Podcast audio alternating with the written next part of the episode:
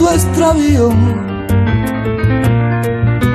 Siento el dolor profundo de tu partida. Y lloro sin que tú sepas que el llanto mío tiene lágrimas negras. Tiene lágrimas negras como mi vida. Qué magnífica canción de Bebo Valdés y Diego El Cigala, Lágrimas Negras, para abrir nuestra masterclass de filosofía con el profesor de la Universidad de Barcelona, Nemrod Carrasco. Profesor Carrasco, ¿qué tal? Buenas tardes.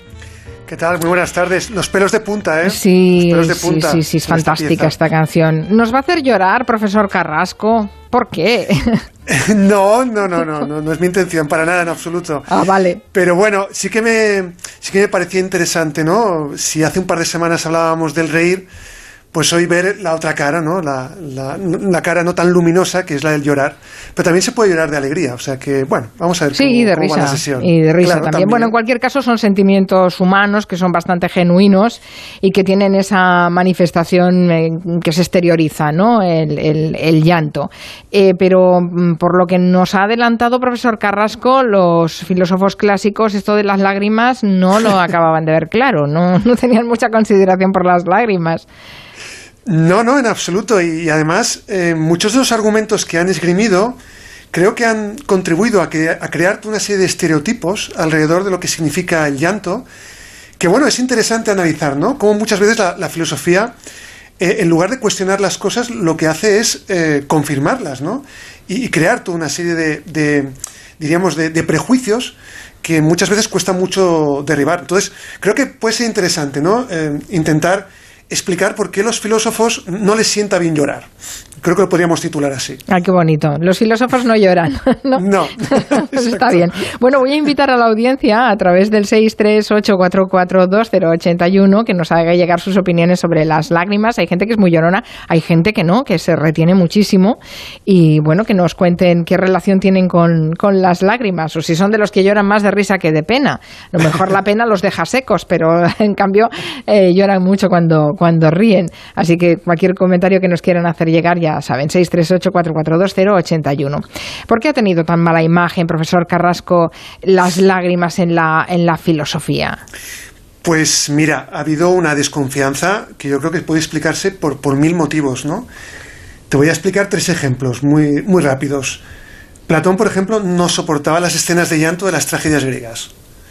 Para él había un exceso de lamentación que le resultaba irritante, que le resultaba impropio, decía que los adultos no, no, pueden hacer como los niños cuando las cosas van mal.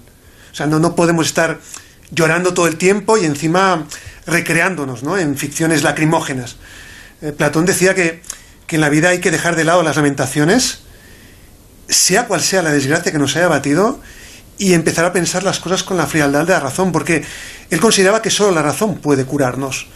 Al final las lágrimas son impotentes, no, no, no nos salvan absolutamente de nada.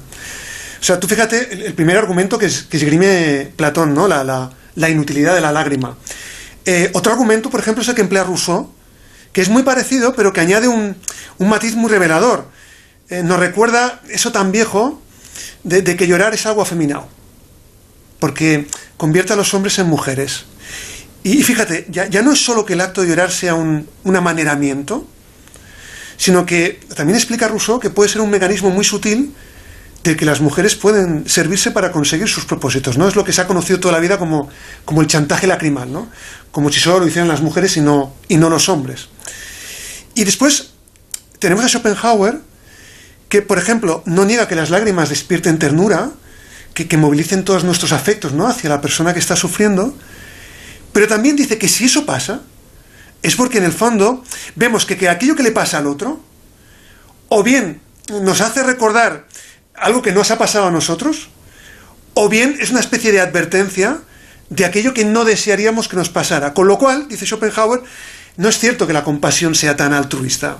Es más, cuando nos compadecemos del otro, en realidad no hacemos otra cosa que compadecernos de nosotros mismos. Qué interesantes los tres argumentos. O sea, a Platón no le gustaban en las tragedias griegas los gritos de dolor ni las lágrimas. Pues no sé qué serían las tragedias griegas sin, ese, sin esa emotividad, la verdad. Exactamente. no lo sé, pero bueno. Rousseau, que era cosa de, mujeres y de chantaje lacrimal, teniendo en cuenta eh. la relación que tenía o tuvo con sus mujeres con su mujer y con sus hijos, yo, este señor, la verdad es que no forma parte de, mi, de, mi de mis ejemplos. Pero bueno, se le reconoce la filosofía que llevaba encima, pero no, desde luego, la vida. Y Schopenhauer, que, que nada, que, eh, bueno, quizá tiene razón Schopenhauer, ¿no? Eh, hay un elemento espejo, ¿no? Un, un reflejo. Cuando ves la pena en los demás, te sientes reflejado porque también podría ser tu pena, ¿no? Exactamente, es como si hubiera una especie de, de autocompadecimiento, que, es verdad que en primera instancia no, no, no, lo advertimos como tal, pero según Schopenhauer es lo que está operando en el, en el fondo, ¿no? Al final eh, hay una proyección imaginaria, ¿no? En relación al otro de aquello que nos podría pasar, o bien porque ya nos ha pasado, o bien porque podría ser una señal de lo que nos puede, de lo que nos puede ocurrir.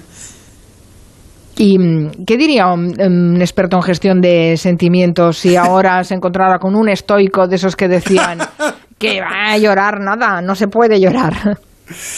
Bueno, es que es muy interesante lo de los estoicos porque yo diría que es la corriente filosófica que, se muestra más radicalmente contraria al llanto.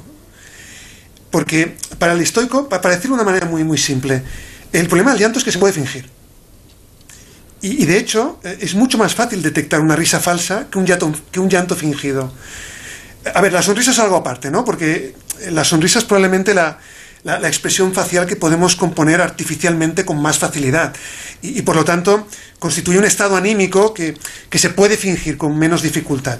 Y, de hecho, lo hacemos constantemente, casi casi como si fuera un acto reflejo. O sea que sonrimos eh, forzadamente no porque seamos falsos, sino en muchas ocasiones como una forma ¿no? de ser amables a los demás. Pero claro, el llanto, el llanto es otra cosa. Eh, el llanto sí que se puede fingir e incluso, dice Séneca, puede ser una forma de, ostentación. Decía Séneca que en muchas ocasiones no, no es suficiente con que estemos tristes o experimentemos dolor, sino que tenemos como una especie de necesidad de que se sepa. Hasta tal punto de que cuando nos desaparece el público, desaparece también nuestro, nuestro llanto, ¿no? De ahí expresiones como, por ejemplo, llorar lágrimas de cocodrilo, ¿no? Que es una, por cierto, que es una expresión que se atribuye a Plutarco. Eh, de hecho, antiguamente se creía que los cocodrilos lloraban mientras devoraban sus presas porque sentían algún tipo de pena, pero por lo que he podido leer, resulta que las glándulas lacrimales están situadas en muy pocos centímetros de las salivales, y eso explica que al masticar pues se activen simultáneamente ambas glándulas. Bueno, no tengo ni idea, pero eso podría ser una buena explicación. ¿no? En todo caso, para los estoicos, eh, nada resulta más peligroso que eso de simular el llanto. ¿no? Ellos dicen que las lágrimas son lágrimas reales, pero algunas puede que no sean sinceras.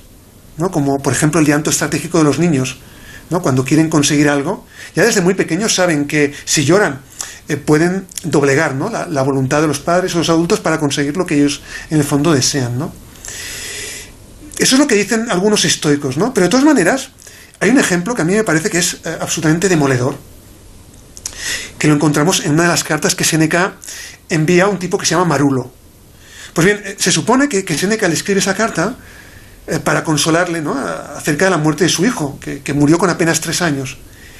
Y claro, en lugar de animarlo, que es lo que uno en principio esperaría, lo primero que hace Seneca es recriminarle que vierta más lágrimas de las estrictamente necesarias. Y en la carta, que es una carta muy, muy dura, le dice cosas como, por ejemplo, no te recrees en tu dolor, no hagas del dolor un espectáculo, procura mantener la calma, no pierdas la compostura. Claro, para un estoico eso es gestionar racionalmente el, dolor, ¿no? Em, le dice que en un mundo en el que, que está gobernado por la arbitrariedad, por el azar, por la contingencia, podrían pasar cosas todavía peores. O sea que no te lamentes más de lo necesario, es lo que le dice Seneca. Y si tienes que llorar, pues hazlo en la intimidad de tu hogar, pero que nadie te vea. Porque eso es lo primero que hay que hacer para superar el dolor. Lo, que le recomiendo a un estoico, a, Marulo, a alguien que ha perdido trágicamente a su hijo, es que tome distancia, que, que no, no, convierta el dolor en una forma de, exhibicionismo emocional.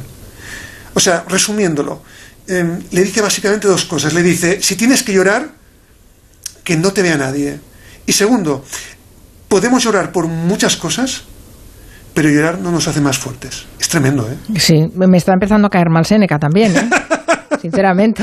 Dice, dice a través de Twitter una cosa que me parece interesante. Dice, partimos de la base de que los filósofos son todos hombres, como sus frases, y claro, nos hemos perdido la mitad de la filosofía. Eh, y estaba pensando en esto que decía Martís en Twitter con respecto a, lo que está diciendo Seneca a su amigo Marulo, y yo creo que una filósofa jamás hubiera dicho lo mismo que Seneca a alguien que acaba de perder su hijo. No, al contrario. Al contrario. Eh, de hecho, mm, esa testosterona ¿no? que, impregna toda la historia de la, de la, filosofía y que se explica entre otras razones porque eh, a las pensadoras no se les ha dado la, oportunidad ¿no? de, poder ocupar un lugar dentro de esa historia del pensamiento, toda esa testosterona eh, al final se traduce en una concepción, diríamos, del ser humano que, siempre ha tendido ¿no? a privilegiar la razón ¿no? por encima del aspecto más eh, inequívocamente emocional.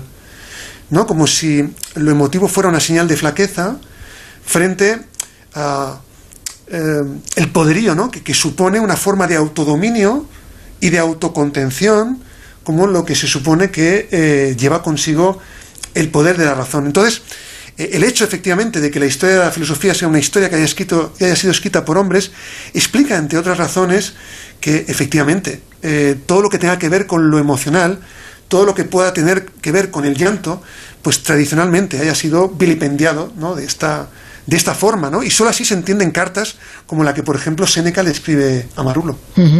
Vamos a ver qué dicen los oyentes. Yo soy muy llorona. Me emociono fácilmente viendo una flor, viendo una puesta de sol. Si me dicen alguna cosa que, que me hiere, pues no puedo retener las lágrimas. Y no me gusta ser así, no me gusta nada, me gustaría saber controlar mis sentimientos, pero no puedo, no puedo. ¿Qué le voy a hacer? No puedo hacer nada. A mí lo que me pasa es que yo creo que con la edad se llora más, no lo sé, ahora me da... Soy transportista y, y con una canción solo puedo, puedo ponerme a llorar por lo que sea, y antiguamente no. Yo soy muy, muy llorona. Yo creo que es algo a mi madre, porque la verdad es que ella llora enseguida y se emociona. Y yo soy muy sentimental. Con esto del COVID he llorado mucho por todo lo que he visto.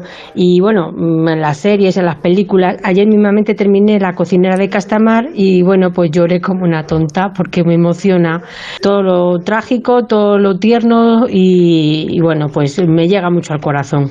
Así que soy una llorona. Parece que la clave está en que hemos aprendido o, no reprimimos nuestras emociones, ¿no? En el caso de, ese transportista que decía que con la edad lloraba mucho, es que posiblemente eh, la edad haya supuesto que haya eliminado uno de los filtros de contención, ¿no? Eh, de, represión de sus emociones. Es verdad, es que a los hombres se nos ha exigido que no podemos llorar. Es verdad que habían ciertas convenciones, ¿no? Que establecían algunas salvedades, ¿no? Como los hombres que que lloran celebrando un triunfo deportivo, ¿no? O escuchan el himno de, su país. Pero más allá de estas convenciones, que, después pueden cambiar con el tiempo y, con el lugar, eh, hay mucha gente que sigue pensando, ¿no? Que el llanto eh, no es un signo de virilidad, sino que es un signo de, endeblez, porque muestra una vulnerabilidad ahí donde, ahí donde no, se debería mostrar.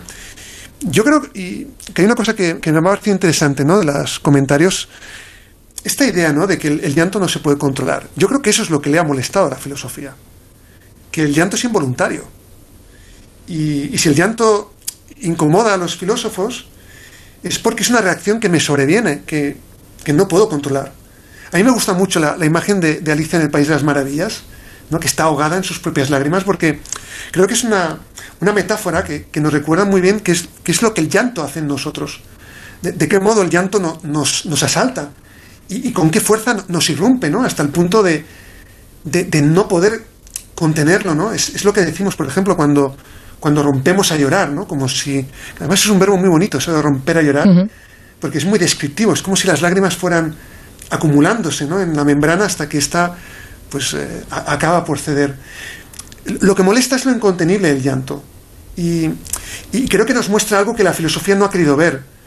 La, filosofía siempre ha visto en, los ojos eh, un órgano que sirve para ver, pero no ha visto en ellos un lugar libre para llorar y, no ha visto que quizás lloramos cuando, cuando el lenguaje fracasa y cuando resulta que nuestras, palabras pues, pues no nos bastan para, para, para transmitir adecuadamente ¿no? nuestro, nuestro dolor.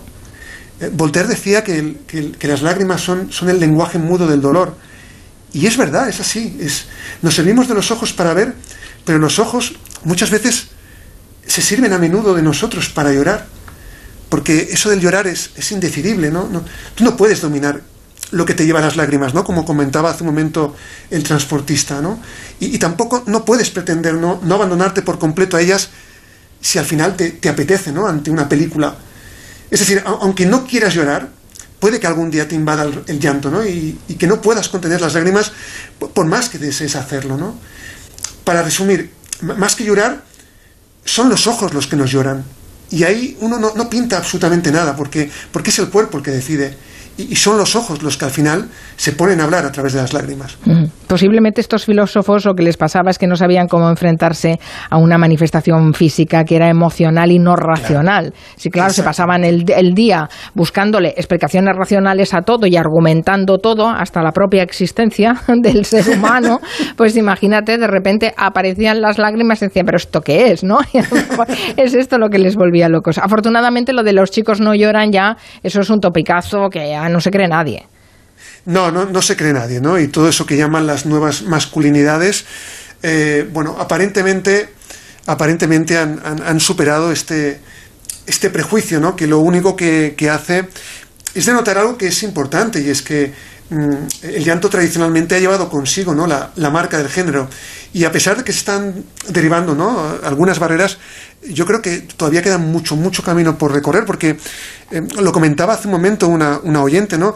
Seguimos conteniéndonos, ¿no? Es decir, nos sigue produciendo un cierto pudor, ¿no? Eso de, de mostrar nuestras lágrimas en, en público. Pero bueno, creo que afortunadamente se están dando pasos, ¿no? En yo creo que en la buena dirección. Nos dice Octavio Salazar, nuestro buen amigo Octavio, si no hay ni una sola filósofa digna de ser citada esta tarde, que no es cuestión de testosterona, es cuestión de machismo y de androcentrismo. ¿Tiene alguna filósofa por ahí, eh, eh, doctor Carrasco? Sí, tenemos, tenemos. Pero no es filósofa. ¿eh? hay un libro que yo recomiendo muy fervorosamente, que se titula El libro de las lágrimas de Heather Chrysler, que es un libro que ha publicado en España la, editorial Tránsito, un libro precioso, y que es un análisis ¿no? de esta rareza tan, tan fascinante que son las lágrimas. Y, me gustaría nada, apuntar dos ideas muy, muy rápidas. Eh, la primera es que llorar no hace que nos sintamos mejores. Y, es verdad, ¿no? Eh, damos por admitido, ¿no? Que eso de desahogarnos va a hacer que nos sintamos mejores. Pero ¿y si no fuera así? ¿Y si después de llorar nos sintiéramos peores? O sea, ¿por qué suponemos que las lágrimas eh, van a disminuir nuestra sensación de dolor? ¿Simplemente porque el cuerpo intenta librarse de eso? Claro, es verdad que muchas veces se argumenta así, ¿no? Desde el punto de vista científico, porque se habla del llanto, ¿no? Como un proceso excretor que, ayuda al cuerpo, ¿no? A sacar fuera todo aquello que resulta nocivo. Pero, pero insisto, eso no hace que, que nos sintamos necesariamente mejor. Y en todo caso, esa no es la cuestión, porque no se trata de aquello que el cuerpo saca, se trata más bien de saber qué es aquello que ha entrado y nos hace llorar. Y saber eso sí que nos puede hacer sentir eh, muchísimo mejores. Y después, una segunda idea, que también me parece muy, muy, interesante del, libro, y es que no siempre sabemos las razones por las que lloramos. Y, creo que no hay que avergonzarse, uno, y dos, no, no, hay que extrañarse de que nos pueda pasar esto. Por ejemplo, esta autora, Chrysler, que es una poeta que hace filosofía, o al menos en este ensayo hace filosofía, sostiene que eh, quizás no podemos conocer las verdaderas razones de nuestro llanto, porque quizá no lloramos por, sino que lloramos cerca, lloramos alrededor, ¿no? Y a mí me parece que esta es una reflexión muy, muy interesante, porque es verdad, no siempre sabemos por qué lloramos. Es verdad que hay llantos que son más o menos previsibles, en el sentido de que sabemos en qué situaciones se van a producir y de hecho, hay llantos que por otro lado tampoco cuesta nada provocarlos, ¿no? Basta con construir un relato, ¿no? Cuyo mecanismo de identificación sea tan potente con el que podamos llorar a, moco tendido. Pero por muy predecibles que sean determinadas lágrimas, o, por muy fácil que resulte suscitarlas, hay otros llantos que se producen sin que sepamos exactamente el porqué. Y, y quizá, dice la Chrysler, deberíamos dejar de preguntarnos qué es lo que nos hace llorar ¿Qué, es aquello por lo que lloramos? Porque eh, quizás al llorar es cuando realmente podemos sentir la, la, proximidad de los demás. Quizá al, ver llorar podemos ser empáticos con el otro. Porque la empatía no, no, tiene nada que ver con esa acción en la que uno o una se acerca a alguien y, queriendo ser empático con la persona que llora, le suelta eso de sé cómo te sientes. E, eso no es empatía. La, empatía eh, eh, no, no, consiste en colocarse en el lugar del otro. Si es que eso es posible, y eso podríamos discutirlo filosóficamente. No, la, empatía es lo contrario. La, mm, empatía es, eh, o comienza cuando comprendes que, no sabes cómo se siente la otra persona. Y, eso es lo que hace que el otro nos pueda sentir más cerca. Ese no saber es lo que puede hacer que te acerques al otro, ¿no? Y le pidas, cuéntame cómo te sientes. Y desde esa óptica, creo que la empatía es otra cosa. La, empatía no es algo que nos refuerza a nosotros mismos por lo que sabemos del otro no es sé cómo te sientes. Eso no es nada empático. Al contrario, solo cuando somos conscientes de, lo mucho que podemos llegar a ignorar sobre el otro, es cuando podemos empezar a entender cuánto ignoramos de nosotros mismos. Con lo cual, la, empatía es una manera de ofrecerse a los demás, pero es un ofrecimiento que no te refuerza. Es un ofrecimiento que cuando se realiza de una manera franca y de una manera honesta, te cambia. Porque eso es lo que hace la empatía. La empatía te cambia. Vaya, nos está dando unos giros argumentales que nos dejan pensando que ya es lo suyo, que por eso es doctor en filosofía el profesor Nemrod Carrasco. Dice Fanny Grandi, hay sentimientos como el desconsuelo, que solo el llanto los alivia, y no pasa nada por llorar. Te lavas la cara, luego respiras y a seguir luchando. Pues eso, pues eso, a seguir luchando. Gracias, profesor Carrasco. Hasta el lunes. Hasta el lunes, un placer agua del limonero. Si te acaricio la cara, tienes que darme un beso. Tú me quieres dejar, yo no quiero sufrir. Contigo me voy tan y aunque me cueste morir. Contigo me voy tan y aunque me cueste morir.